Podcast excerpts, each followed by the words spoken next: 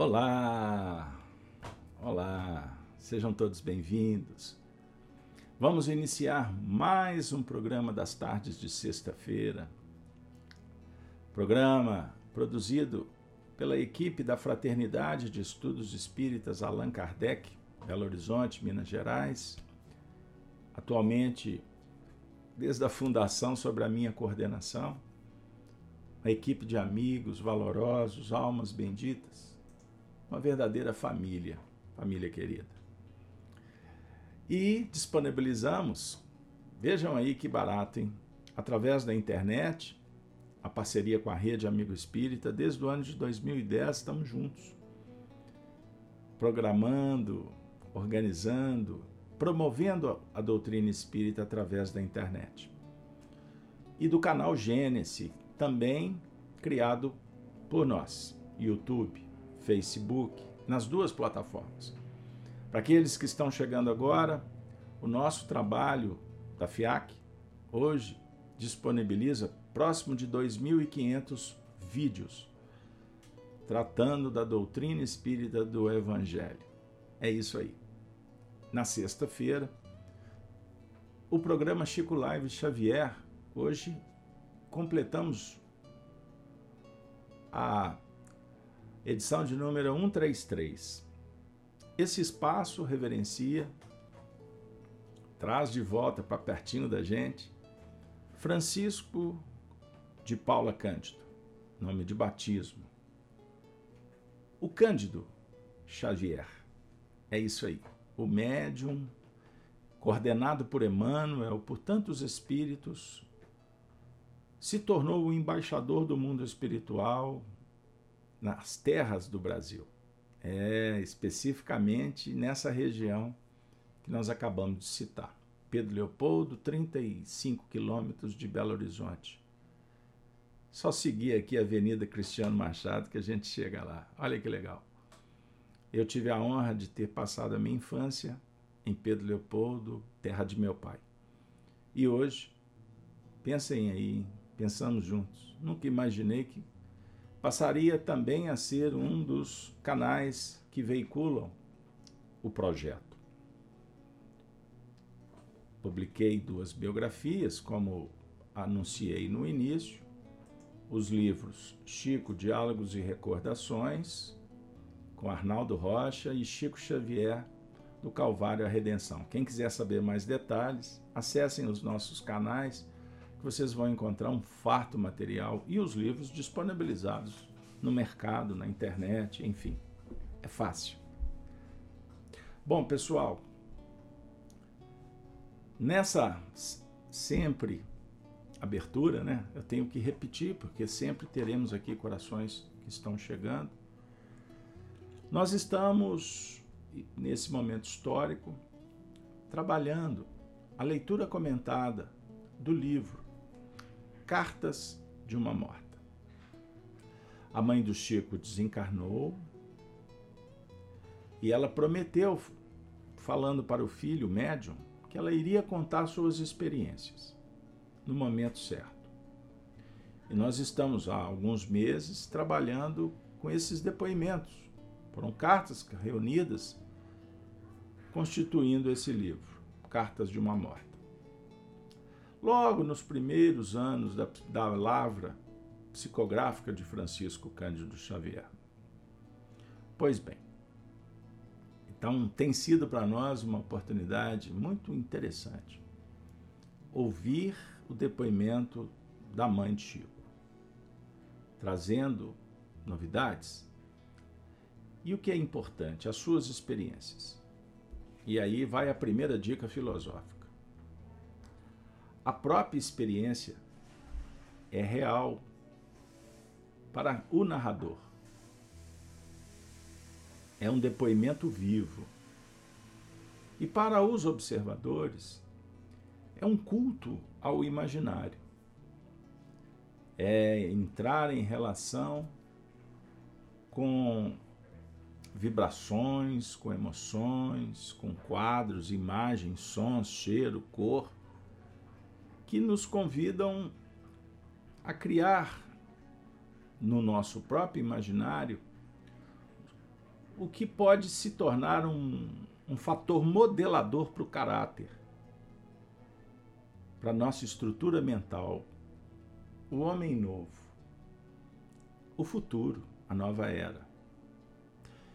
Por isso, a seleção é fundamental para o aprendiz, o filósofo, que é o, o amante da verdade, aquele que busca constantemente, vejam aí, descortinar o que está velado. Mas em sabedoria, ou melhor, em filosofia, a sabedoria indica a importância de trabalhar dentro do que for possível, para não enveredarmos nos descaminhos da presunção, do, do, do, da pseudo-virtude do conhecimento. Devemos tomar cuidado. A mãe sofria no além-túmulo. Vivia um processo de adaptação face ao descolamento de uma realidade que ela deixou na terra sua família, seus nove filhos. Não foi fácil para ela. Então, vocês que estão acompanhando a sequência, vão recordar que nós aqui compartilhamos muitas emoções. Criamos alguns painéis para contextualizar o, o que estava acontecendo com ela, para que a gente não leia apenas por ler, como eu disse no último encontro, um livro que numa sentada você vai ao fim. Mas não é o nosso objetivo. Nós queremos ler meditando, comentando, interagindo.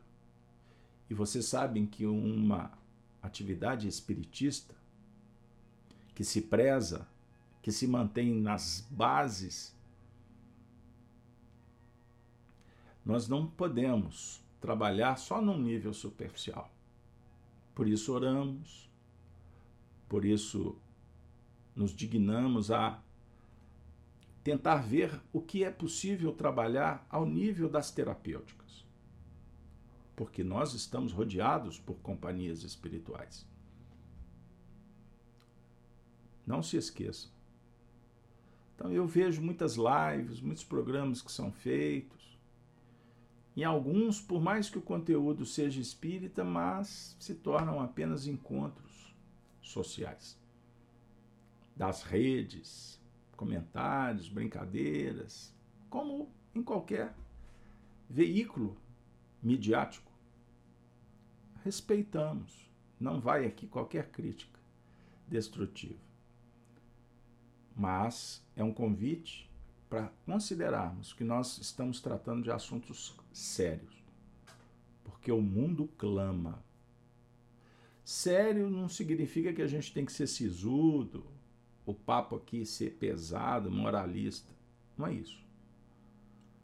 Mas eu tenho sempre que pensar que do nosso lado existem espíritos necessitados. E os médiuns videntes identificamos espíritos que estão desesperados e quando acendemos a, a luz da, pela oração e os bons pensamentos, se torna um fulcro que irradia e que atrai. Compreenderam? Então nós temos que ter cuidado, respeito e encontrar alguma fórmula, alguma dica, alguma equação, uma chave para abrir, para cuidar porque pode ser que um desses espíritos tenha sido sua filha, seu filho, seu pai, seu tio, seu avô. Então nós devemos nos prestar sem qualquer interesse egóico, pessoalista, personalista, atender a todos. E ainda mais que o tema de hoje ele dialoga com painéis complexos. Sofrimento, vejam aí, sofrimento no além-túmulo. Está aí disponibilizado o banner. Vamos então, minha amiga, meu amigo, trazer agora. Maria de São João de Deus. Nós vamos trabalhar hoje a partir do capítulo 64. São cartas, trechos curtos. Mas eu vou pedir a vocês a permissão, compreensão, a paciência, mas também sugerir a sensibilidade, a mediunidade, a intuição, para que a gente possa chegar no final felizes por ter feito algo de bom. Maria de São João de Deus conta o seguinte episódio. Bora lá? Vamos juntos? Só um instante, beleza. Agora vai dar. Nos planos da erraticidade, existem lugares especificados onde se alinham os seres cujas mentes se afinam pelo mesmo diapasão. Vivem ali os que se apegaram em excessos às futilidades terrestres, sentindo-lhes desconsoladamente a ausência. Os que colocaram acima de tudo as preocupações do egoísmo e da avareza, criando com as suas ideias fixas todo um mundo de moedas e de valores fictícios, obsedados pela visão do ouro, no mundo, aqueles que demasiadamente se entregaram aos gozos carnais, somente encontrando nisso o único objetivo da existência. Vivem com os reflexos das suas desvairadas paixões. E todos os quadros formados pelas vibrações destas mentes inferiores e enfraquecidas, caracterizam-se por suas densas trevas.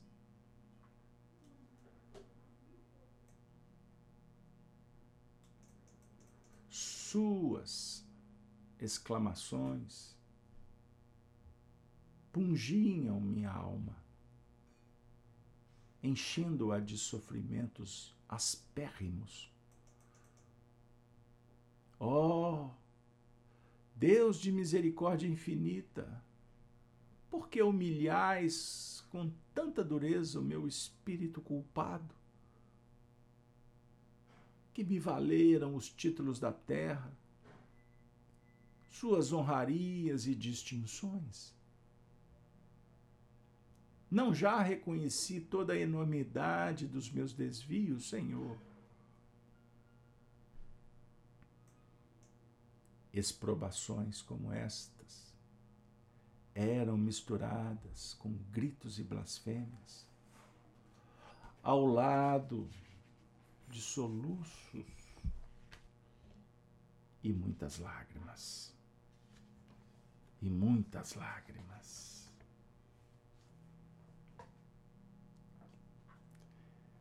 Amigo e amiga. A mãe de Chico. Lembram que nós comentamos no último encontro? Ela estava se adaptando do lado de lá.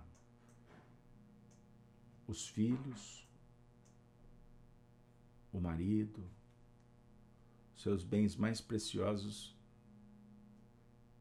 ficaram na terra. E ela foi chamada para um processo de adaptação, não só nos planos das informações, dos cursos, das orientações que recebeu, mas também do trabalho. Lembram dos estudos anteriores em que ela viu a Terra como um vale de lágrimas? Observando as guerras, o morticínio. Lembram, pessoal? Vocês estão lembrados quando ela narrou a chegada do soldado desconhecido? Aquele grupo de pessoas que foram mortas na guerra. Como eles foram recepcionados no além-túmulo? Então, aqui agora ela está abrindo um painel muito sério. Ela vem nos falar sobre regiões espirituais. É um tema doutrinário muito complexo. Muito complexo. E aí nos obriga a trazer a teoria moral espírita que nós vamos encontrar em toda a codificação. No livro dos Espíritos, no Evangelho, no livro dos Médios. Nós encontramos abordagens que se conjugam numa harmonia extraordinária. Mas eu convido vocês a estudarem também o livro O Céu e o Inferno, segundo o Espiritismo, na primeira edição. Até na terceira, que é igualzinha. Na quarta tem mudanças. A gente perde muito nessa quarta edição. Então, Kardec vai apresentar para nós como é que funciona o processo.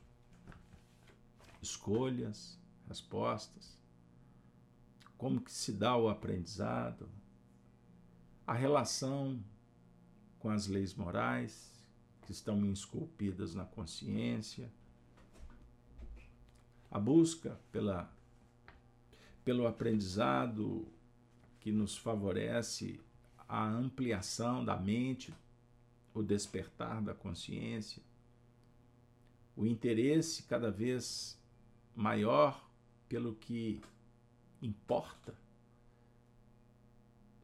em busca da plenitude como seres humanos, e o que impede precisamos de deixar pelo caminho e também os aspectos do despertar para sairmos das faixas que nos, ainda nos matriculam muito mais voltados para as questões fisiológicas, o aprendizado como o dos animais, dentro dos planos do prazer, do desejo, da dor, do medo, da culpa, para transcendermos, nos libertando, para adquirir a consciência, a autoconsciência, a superconsciência, desenvolvendo a sensibilidade, a intuição, a relação com as faixas superiores, sendo reconhecidos no universo pela frequência que emitimos, a partir dessas vibrações, a produção mental. Então, lidamos com leis fisiológicas, você lida com o seu corpo, com as respostas, com as sensações, com a fome, com a, com a preservação, com a perpetuação, com as questões sexuais com a doença, com a saúde, com os limites, com a energia, motivação. Aí a gente começa a entrar nos planos psicológicos, como lidar com todo com toda essa realidade que temos que nos adaptar. Aí vamos nos interagir com as leis com as leis da natureza, que são leis divinas, também como divinas são as leis fisiológicas eu repito todo o estudo, a importância de lidar com responsabilidade, com consciência, com esses fatores, pois assim se dá o aprendizado. O mecanismo íntimo, a desenvoltura da psique, da mente. Precisamos de estudar a psicologia desse funcionamento. mas também observar e se adaptar ao meio. Então vamos lidar com outras leis divinas, né, da natureza, do clima, temperatura, não é isso? Com o alimento, é, com a proteção, com as questões materiais. Aí vamos lidar também com o funcionamento social, as relações. São leis divinas que os homens vão se adaptando e nós nos adaptando aos, ao progresso, ao progresso intelectual, social, moral. Aí a gente já nós já estamos entrando numa relação também com as leis morais da vida, que estão dentro da gente e fora, entre encarnados e desencarnados. Vejam que beleza! E entre é, e no mecanismo de percepção, de apreensão, é, o lidar com as respostas, nós vamos dando saltos na evolução, nós vamos modificando interiormente, vamos aprendendo, vamos habilitando, qualificando.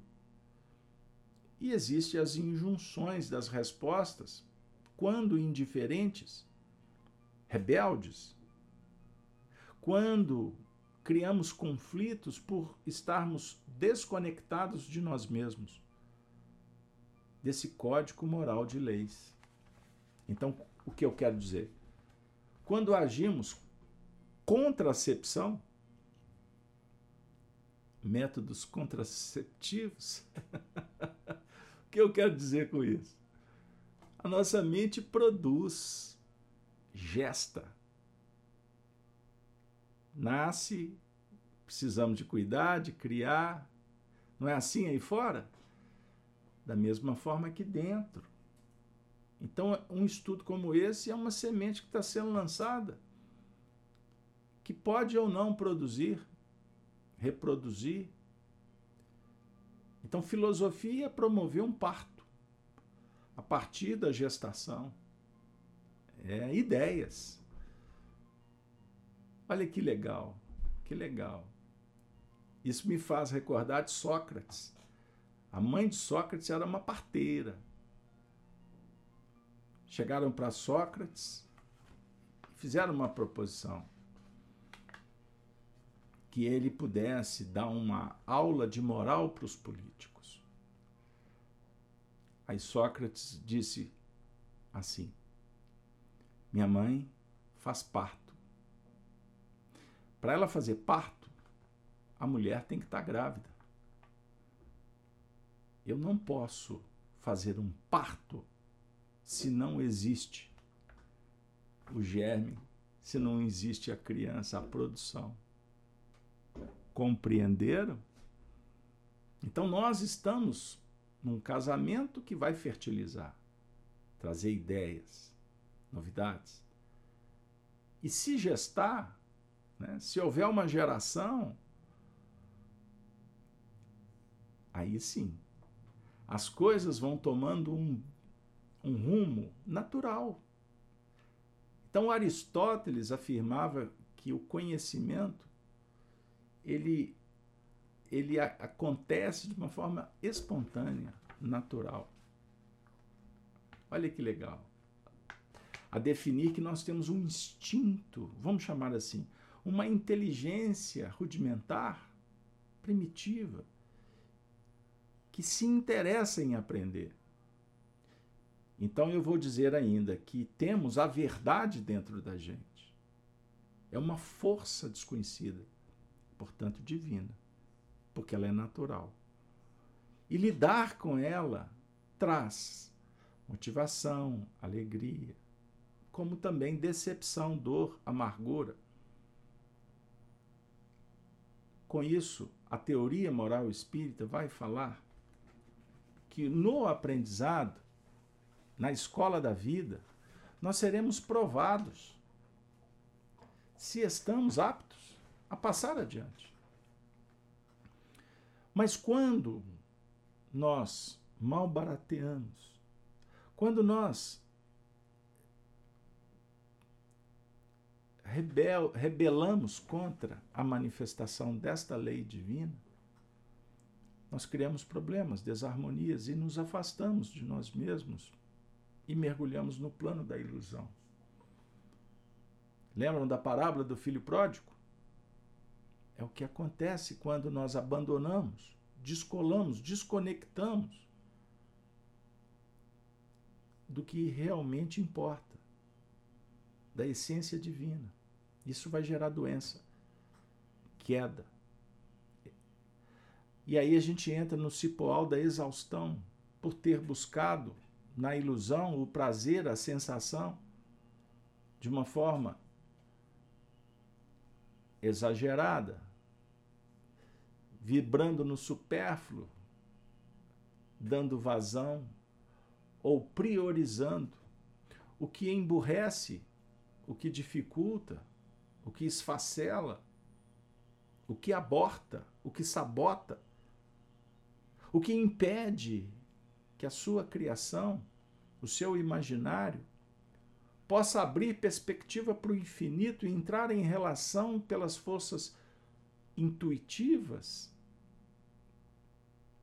com o mecanismo da verdade em Deus. Queda, dor, sofrimento entendam bem. Aí a teoria espírita vai falar sobre o que significa expiação. É quando caímos lá no fundo e começamos a perceber que os contrastes estão nos ajudando, seja a dor, a decepção, o atrito, a fome, a guerra, a violência, o preconceito, estão dando dicas para que a gente possa voltar para a casa do Pai. E aí a gente começa a bradar, a suplicar, a pedir uma oportunidade. Então, dentro desse inferno astral que passa a vigorar dentro dentro da nossa intimidade, nós entramos em relação com outras, outras mentes que estão em desalinho, em sofrimento, estão embotadas, idiotizadas nas psicoses, nas neuroses, nos traumas. E aí nós vamos nos associando e criando bolsões, bolsões de treva de loucura. Aí passa a ser uma expiação das mais complexas. Porque espiar é tirar de dentro. E a expiação, o tirar de dentro, pode acontecer por escolha. Quando nós permitimos que a força endoevolutiva, que está dentro de você, todos temos, a necessidade de evoluir. Ela é desconhecida, mas ela é poderosa. E ela passa a ser administrada pela vontade. Então eu vou abrir um departamento de uma força intitulada a autoconsciência evolutiva, para administrar essa força endoevolutiva, ou seja, de dentro para fora, para promover mudanças. Evolução é no sentido de mudar de posição, de entendimento. Compreendam bem. Não pensa que evolução é progresso. Não, evolução é alterações. Favorecidas pela circunstância, portanto, a expiação pode ser promovida de fora. Já ouvi teóricos espíritas falando que a expiação é um processo interno auto promovido pelo indivíduo? Pode ser que sim. Mas existe o fator expiatório que vem de fora. Como aquele soco no queixo que nos faz pensar e você não esperava. Só para dar um, uma imagem impactante, num cenário que nos deixa aturdidos, porque ninguém gostaria de tomar um soco no queixo. O boxeador, quando consegue, derruba o oponente. Falam que o queixo é de vidro. Percebam as surpresas do caminho. Me perdoem, de coração peço desculpas. Não saí do texto. Eu preciso de passear para trazer o que importa, que é o conteúdo revelador. É a teoria moral espírita. Para que a gente possa voltar para o contexto, para o texto e caminhar com a autora. Senão, fica uma leitura esvaziada, informativa e sem sentido, porque você pode fazer essa leitura sozinho. Eu posso, não precisava nem de ligar o computador. Mas nós viemos aqui porque somos amigos e estamos num banco de escola. E aqui não temos professor, mas nós estamos numa aula. Isso não podemos abrir mão. Os professores são os espíritos, nós somos facilitadores, mas aqui é uma sala de aula das mais agradáveis, pelo menos para o meu coração. Por mais que não, eu preferia estar falando das flores. Encantado com, com sua com a majestade, com a imponência, com a beleza, a formosura, com a essência que encanta, que inspira. Poesia é musicalidade. Mas eu preciso também caminhar no Vale das Sombras. Lembrando que os lírios nascem muitas vezes no charco no lodo. Ontem eu recebi um contato de uma jovem me perguntando, afinal de contas, existe um lugar no mundo espiritual para os espíritos sofredores? Ou esse lugar é mental? A resposta é muito simples. Os dois. Agora é óbvio que nós vamos para o segundo, para regiões espirituais que campeia a dor, conglomerados, sofredores, pela nossa escolha, pelo fator determinante da vontade. Entendam isso. Porque Deus não criou qualquer ambiente para sofredores aqui jaz. Não. Somos nós. Somos nós mesmos que sustentamos esses ambientes. Pelo próprio sofrimento. Então, para desarticular uma região difícil, complicada, começa por nós mesmos. Perceberam? Somos nós que mantemos. Somos nós que damos carga de bateria lá. Ó. E foi o que nós acabamos de ler. Quando Maria João de Deus falou que existe nos planos da erraticidade, sim, lugares especificados, onde se alinham seres cujas mentes se afinam pelo mesmo diapasão. Vivem ali os que se apegaram em excesso às futilidades terrestres, sentindo-lhes desconsoladamente a ausência. os que colocaram acima de tudo as preocupações do egoísmo e da avareza, criando com as suas ideias fixas todo um mundo de moedas e de valores fictícios, obsedados pela visão do ouro e etc, etc, etc, etc.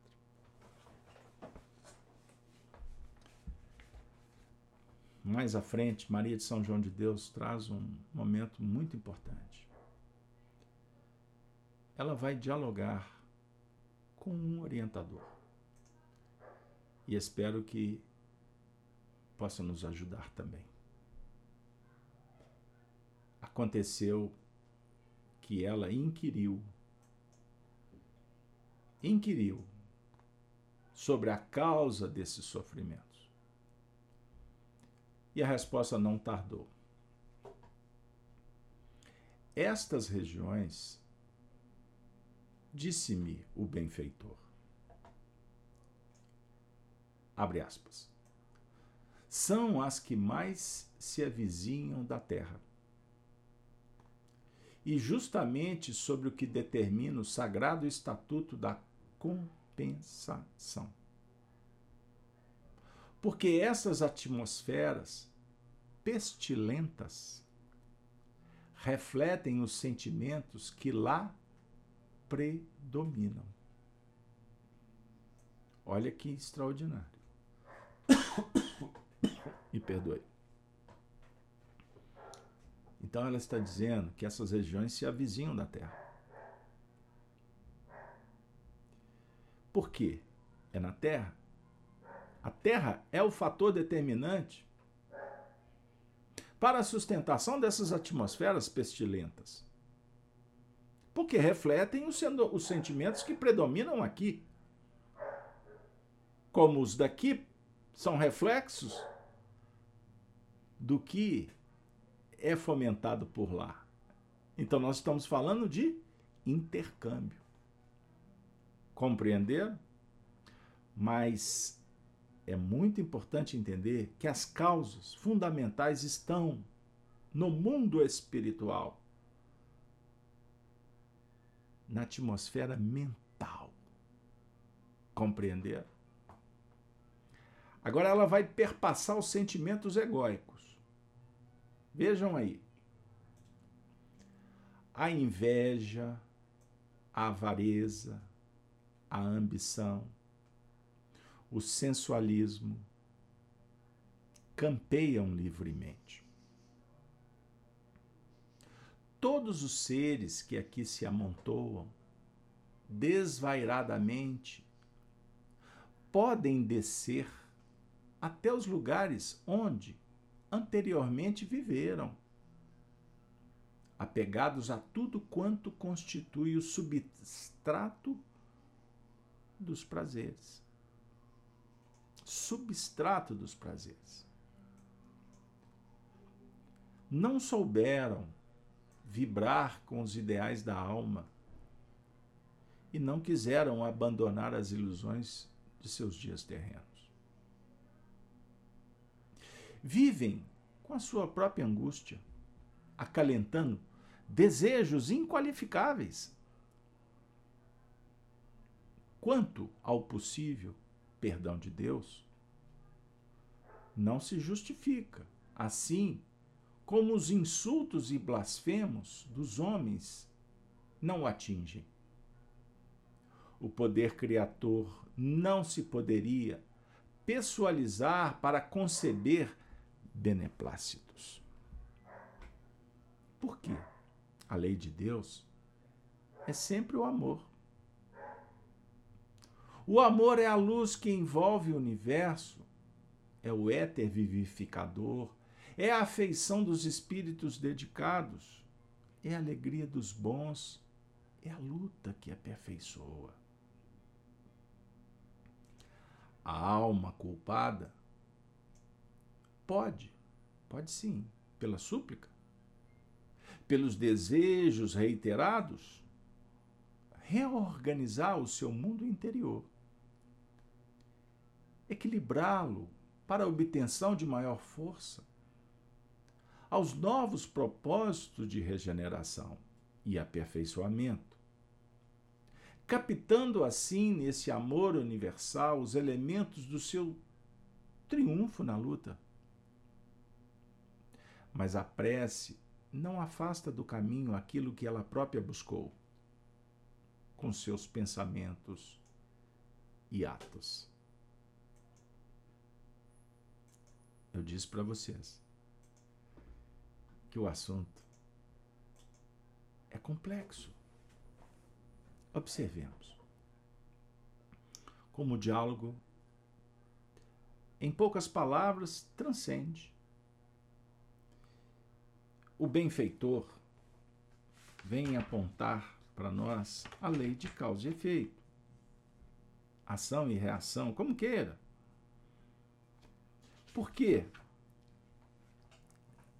esses espíritos, alguns, aliás, suplicavam ajuda. Isso deixou a nossa mãe, Maria de São João de Deus, aturdida. Então, o que está acontecendo afinal de contas? Então, o benfeitor vem explicar que todos que ali se encontravam, na verdade, estavam recolhendo o que semearam no plano das imperfeições.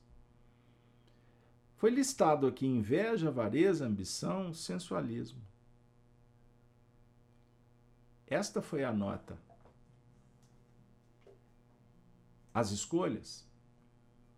Uma vida pautada nos prazeres. E vocês, todos nós, ficamos um tanto quanto perplexos quando nos deparamos com estas narrativas, porque isso de alguma forma afeta a nossa memória. Por isso devemos ter cuidado para tratar determinados temas. Porque, como somos espíritos que temos ainda muitas marcas, muitos processos que estão aguardados, esperando o momento revelador. E, naturalmente, para tratar, para terapeutizar, quando a gente vê determinadas cenas ou descrições, e isso, quando incomoda, significa que nós temos alguma experiência no setor nesse assunto. Entendam bem. Então, não foi o Espiritismo que trouxe para nós o que acontece nestas regiões espirituais. Esse assunto, a humanidade, desde os seus primeiros momentos de organização, há dezenas de milhares de anos, intuitivamente, o assunto é abordado porque, primeiro, que não começamos a evolução aqui na Terra. A nossa condição espiritual, hoje, configura um painel muito claro. Nós viemos de outros orbes. Simbolicamente, a raça adâmica. É verdade.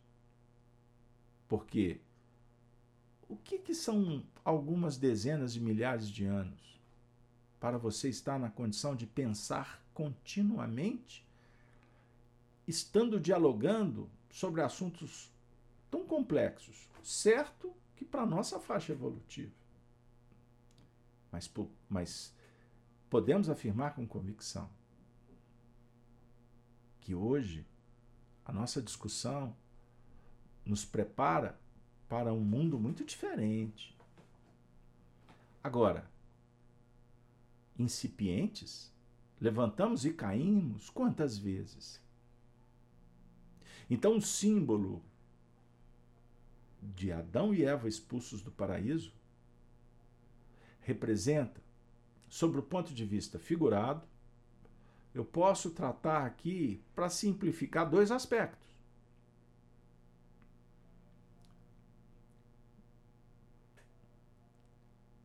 Da árvore do bem e do mal não comeis. Coma só do fruto da árvore da vida. Está escrito em, por Moisés. A árvore da vida é a que prodigaliza a libertação, a segurança, o alimento, a procriação, a perpetuação, a dinâmica do progresso. Agora não comais da árvore do bem e do mal, porque morrereis. A ciência, a verdade, é comer e se ver nu. Não é para comer, não é no sentido proibitivo. É no sentido que destaca um outro painel e quando você consegue ver um pouco adiante, uma morte natural brota. Você abre mão você não abre mão, está na sua, nas suas mãos a escolha, E quando escolhemos, temos que desescolher ilusão e realidade. Vamos voltar para o plano filosófico do aprendizado? Sinteticamente, movimentamos em busca do prazer e nos adaptamos a uma realidade, e nem sempre a realidade está em consonância com o prazer, gera-se o conflito. Se a gente ficasse só nesse sendal, a nossa evolução seria limitada, não seríamos imortalistas. Portanto, espiritualistas, existe um princípio espiritual que está em, embutido dentro de você quando fostes criados por Deus. Se você for falar com um materialista sobre intuição, sobre revelação do mundo espiritual, o assunto morre. Porque não, não existe alcance para tal. A definir que se a nossa evolução não estivesse dialogando com a imortalidade, estaríamos realmente fadados à morte. Não, básico que você falou? Não, eu estou falando da morte, da esperança, da possibilidade, não estou falando da morte biológica. A Lívia Levi fez uma pergunta. Que bom, Lívia. É bom que a gente bebe um pouquinho de água e toma fôlego, não é? A pergunta é: é possível, pelo nosso grau de empatia, deixarmos de sofrer? Por exemplo, uma mãe, mesmo em alto grau evolutivo, deixar de sofrer com o sofrimento do filho. Lívia. Já te falei que você tem um nome muito bonito, né, Lívia? Você nos faz recordar também do casal Lentulus, Cornélio Lentulus, lá do livro há dois mil anos. Mas, tirando a brincadeira, Lívia, você faz uma pergunta que transcende porque, inclusive, ao citar a mãe, você nos convida para uma região emocional elevada. Você nos faz recordar da Mãe Santíssima, Maria. Mas a pergunta, no, no nosso nível evolutivo, pelo grau de empatia, deixarmos de sofrer? Bom, vamos considerar a, a empatia como esse movimento de se colocar no lugar do outro né? se posicionar com na posição do outro para tentar entender o que está acontecendo com ele, mesmo que de uma forma apenas é, como é que eu digo apenas superficial, porque não dá para entrar totalmente ou sentar totalmente na cadeira do outro. Mas ajuda bem, viu, Lívia? Ajuda bem. Mas a questão não é. É só a gente diferenciar sofrimento de entendimento e colaboração e sensibilidade. Porque uma alma, por mais evoluída, ela não estará jamais indiferente à dor do outro. Mas a compreensão favorece para que entendamos que a dor em alguns casos, ela é fundamental. A gente não vai desejar. O que a gente puder fazer para aliviar, mas não temos o controle. Então, eu parafraseando Emmanuel, ele diz: a dor é para a vida o que o buril é para um mármore sem forma.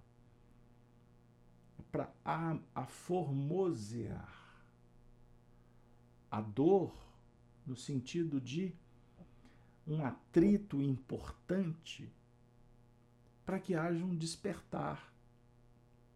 Então a dor é um contraste. E se ela não se ela não acontece, haveria privilégios no universo. Então somos nós mesmos é que escolhemos, promovemos, atraímos e multiplicamos, compartilhamos a dor. Então você, por sentimentos egóicos, você vai gerar dor. Por uma razão simples. Os sentimentos egóicos, que é uma máscara que tampona, que impede que o espírito irradie a própria luz, e você irradia a luz na prática das virtudes.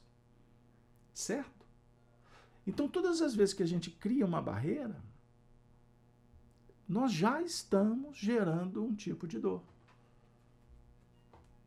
O início da dor, que terá consequências cada vez maiores, quanto mais continuarmos alimentando essa ilusão egóica. A gente tensiona nós mesmos geramos as carapaças, as sujidades que contaminam o ser. Aí com isso você se desvincula, você se afasta de você mesmo. Entenda? Você se afasta. Você cria uma desarmonia interior. Você impede aquela, aquela face aquele ângulo da sua mente que dialoga com o imaginário, o imaginário vinculado à virtude, o poder de co-criar, de sonhar, mas vinculado aos padrões da consciência. E com isso, nós vamos estiolando, nós vamos matando, nós vamos ferindo as possibilidades. Então a dor é um mecanismo reativo da própria psique. A dor moral, entendam isso, a dor moral é um fenômeno extraordinário. Extraordinário. Que tem um efeito avassalador para o soerguimento do indivíduo. Então pense assim: os problemas eles são resultado das escolhas. Não é? a, a, a expiação é a resposta de um processo que você disparou. Contraposição ao que a consciência disse. Certo? Então vai gerar problema o inferno vai se estabelecer. E o conflito, ele aquece, ele explode, ele gera energia. É avassalador. A palavra correta é essa. Então imagine os espíritos que nos tutelam. Vamos dialogar com a teoria dos anjos guardiões? Que acompanham você 24 horas por dia? Eles estão com você há milênios. Eles sabem das suas tendências. Então eles oram por você, eles sustentam, eles fazem prece. Eles ministram passes. Olha que legal. Eles trouxeram você para esse estudo. Eles ambientam um processo terapêutico acolhedor, mas eles não podem interferir nem na sua escolha, e nem nas respostas da vida. Perceber? Eles não podem modificar, porque senão eles vão estar rasgando o processo evolutivo. Entenderam por que, que o benfeitor falou para Maria de São João de Deus que as preces são consoladoras, são remediantes? As preces são medicam, luarizam, santificam, mas as preces, as preces não vão modificar o processo interno necessário para que o indivíduo supere e aprenda a partir das suas vivências, das suas experiências. Puxa em Lívia. E até agora eu não falei da mamãe? a mamãe é o benfeitor espiritual. Ela vai sofrer. Quanto mais evoluído, ele não vai sofrer. Mas não significa que ele vai estar indiferente. Ele vai fazer de tudo para ajudar. Dentro do que for possível e do merecimento. Me ocorre um socorro. Fui socorrido, Lívia. A coordenação espiritual está me mostrando um painel. Compartilho com vocês. Vamos entrar numa ala hospitalar. Os sacerdotes de Jesus, que são os médicos, os enfermeiros, e quando eu falo sacerdote de Jesus, não é aquele que está lá por dinheiro, pelos sentimentos egóicos. Ele é remunerado e é justo que seja. não entenda de outra forma. Porque o sacerdote é aquele que dá a vida que está em nome das virtudes. Então, estes virtuosos que passam por tantos leitos, o papel é levantar a situação e oferecer os recursos. Mas eles não podem tomar o remédio para o paciente. Eles não vão deitar na maca pelo paciente. Da mesma forma, os espíritos estão acompanhando as dores do mundo. O que está nos vexando, como diz os nordestinos, o que está nos constrangendo na humanidade da atualidade, que vive um vale de lágrimas e de dores. E tudo isso foi implementado pela própria humanidade é o que a nossa companheira Maria de São João de Deus vai falar na sequência. Vai trazer para nós. Quando o, benfeitor, o benfeitor espiritual apresenta um convite para poder trabalhar por aqueles que sofriam. Olha o que, que ela vai narrar. Posso? Hoje eu estou um pouco ousado, vou, vou prosseguir aqui mais alguns minutos. Que me, quem não puder ficar, volta depois. Veja bem, Maria de São João de Deus vai dizer assim: esse é o ponto que eu queria trazer. O convite do meu solícito, a convite do meu solícito mentor, procurei colocar-me em relação direta com aquelas mentalidades que se debatiam nos sofrimentos. Ah, vi então o deserto em que se experimentam os que viveram na terra, para o seu gozo apenas. Aqueles que baratearam a vida. Os laços de sangue em que se asfixiavam os antigos dominadores, responsáveis pela eclosão do, das mais horrorosas lutas fratricidas. As lágrimas pungentes derramadas pelos traidores sensíveis. Ouvi o gemido de todos quantos haviam prevaricado fugindo criminosamente ao cumprimento dos seus deveres. Senti, senti que o pranto minava dos meus olhos e um mal-estar inexplicável atacou-me. Todavia, o meu companheiro espiritual arrancou-me dessa penosa impressão convidando-me para uma rogativa que elevamos sentidamente a todas as forças benéficas do universo, para que assistissem aquelas almas flageladas nos padecimentos, a que tinham feito jus derramando sobre elas eflúvios da paz e da resignação nas suas provas redentoras. Aí, Lívia, o que aconteceu com Maria de São João de Deus?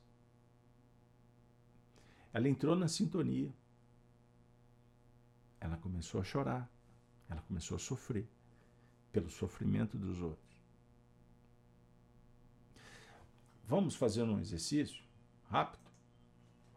Eu acabei de falar sobre o sofrimento que campeia no mundo. Façam uma pesquisa aí por nós.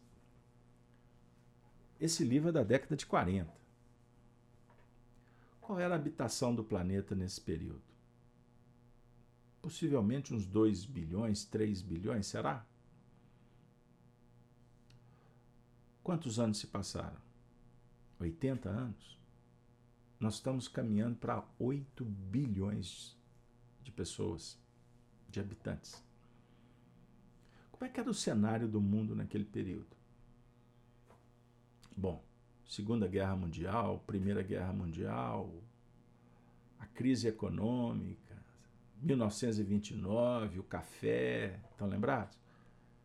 No Brasil, uma ditadura, Vargas. Quantas coisas aconteciam no mundo? Pois bem, um dia eu quero fazer um estudo. Eu ainda vou trazer para vocês a profecia do bosque médiums na Europa no século XIX fizeram profecias e elas foram reunidas num livro intitulado Profecia do Bosque.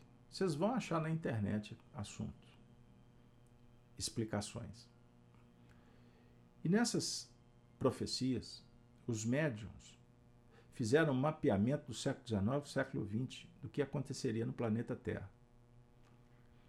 Bingo! É preciso. Preciso. Preciso. Resumindo, uma onda avassaladora do materialismo varreria a humanidade, trazendo terror, ódio, guerra, doenças e etc. E o interessante é que no esquadrinhamento foi colocado as guerras no primeiro período do século XX. Depois de um cenário de muita destruição, o mundo iria se soerguer. Vejam aí. O mundo, o mundo passaria por um processo de reestruturação. Viria um mar de muita euforia. Esquadreando esse, essas ondas, são sete ondas um dia eu vou fazer com detalhes para vocês. A precisão mediúnica. E não foi um médium, foram vários médios. Haveria um processo que traria então uma grande euforia pela reconstrução do mundo. Mas ao mesmo tempo, se instauraria uma guerra silenciosa. O materialismo queria invadir todas as instituições do mundo, os lares, principalmente. E o objetivo era balançar a sociedade sob o ponto de vista da moral. Pessoal, é extraordinário. Lamentável, é verdade. Mas eu estou falando sobre o ponto de vista do que eles preveram no século XIX e o que nós passamos os olhos pelo século XX e estamos dando os primeiros passos nesse milênio que se abriu. Então, o que eu quero dizer para vocês? Que nós estamos no olho do furacão. E pelo próprio aumento populacional, naturalmente, os problemas se agigantam também, se multiplicam. Isso é uma questão básica, não é? onde duas pessoas se reúnem, homens, contradição. Quatro, mais contradições. E o interessante, porque nessas profecias foi apontado um esvaziamento das religiões, pois o materialismo iria destruir também as religiões. Então, o ceticismo, é? um, um processo complexo se instauraria e uma avalanche, uma pandemia iria surgir, sob o ponto de vista moral. Há outras ondas que vão abrir outros painéis, mas que não cabe aqui. O que eu quero dizer? É que nós fomos contaminados, a, a sociedade, por ideologias que representavam esses tentáculos do mundo espiritual inferior. E gerações e gerações sofreram de uma forma ardilosa estes estas influências, vamos dizer assim. E nós reencarnamos, desencarnamos algumas vezes. E hoje estamos aqui, próximo aí, como eu falei, de 8 bilhões de espíritos. O mundo espiritual tem a sua população, três por um. Mas hoje, possivelmente, se os espíritos trouxessem informações, pode ser que esse número do lado de lá já não seja mais três por um. A não ser que tenha sido, vamos dizer assim, é, engrossado por fileiras que vieram de outros mundos. Certo? Tá certo também que existe a imigração, a transmigração, vamos dizer assim, entre os mundos de espíritos. Mas a gente não se afasta do terreno em que habitamos abruptamente. Então, quando viemos reencarnando em um orbe, ali nós permanecemos, porque o projeto é extenso. E a nossa visão de tempo é insignificante perto de uma realidade abrangente de um projeto evolutivo. Então, com isso, eu quero dizer para vocês o seguinte: toda a contaminação promovida ao longo de, de séculos, hoje nós estamos tendo que lidar com ela. Estamos tendo que tratar. Por isso, todos nós estamos vendo até o que Deus duvida. Inversão de valores. Totalmente. Absurdamente. Ligar noticiário hoje? Primeiro que é cumprir o que foi predeterminado, você ficar enchendo a sua cabeça de muita coisa que não vai ser produtivo em absolutamente nada. Porque nós não temos, pela nossa limitação cultural, a inteligência para fazer conexões com as informações que recebemos. Então elas perdem a utilidade. E enquanto você não é convidado para ler um bom livro, uma peça de arte, hein? Uma peça teatral, um momento lúdico, prazeroso na natureza, em família, bom papo, é? ilações filosóficas, pensamentos elevados. Nós fomos emborrecidos de tal forma que o que está acontecendo? A humanidade, os homens, perderam a identidade e estão sofrendo a duras penas porque estão desconectadas delas mesmas. Nós perdemos referência, não tem história. Não temos líderes. Não temos referências em todos os setores para admirarmos e aprender com eles. Há uma carência, uma incompetência generalizada, porque as pessoas não estudam mais, porque nós estamos tão contaminados com tanta porcaria que espiritualmente nós estamos completamente dançados. Então não pensem que o vale das sombras, os espíritos sofredores estão sofrendo só porque fizeram isto aqui ou aquilo outro, porque tiraram a vida de alguém ou porque é, é, fizeram. Eu não estou relativizando o assassinato, pelo amor de Deus mas eu quero convidá-los para pensar que a expiação é um processo tão complexo que ela não tem a ver apenas com o, o feito, o que fez, o lugar que viveu, com quem. É todo um processo íntimo de desconexão de todos os valores que são fundamentais para a felicidade de um ser. Entendam isso. Por favor. Comece a abrir os olhos. E vamos estudar com calma. Para que a gente não se conecte com o que não vale a pena. E quando chamados formos para refletir sobre o sofrimento do semelhante, que a gente possa entrar preparados para uma batalha, pois vamos cuidar do sofrimento de alguém ou vamos favorecer para que este alguém resolva as suas questões? Entendo o que eu quero dizer. Quando nós saímos para ajudar alguém, não somos salvadores da pátria. Nós não vamos resolver o problema do mundo. Mas sensibilizados, junto, colaborando como amigos, nós estaremos tendo também a oportunidade de estar fazendo um processo de acolhimento pessoal. Nós precisamos de entender a importância de empreender, de investir na virtude, na bondade, para estabelecer uma vida mais simples, mais cordial, respeitosa. Entendam isso.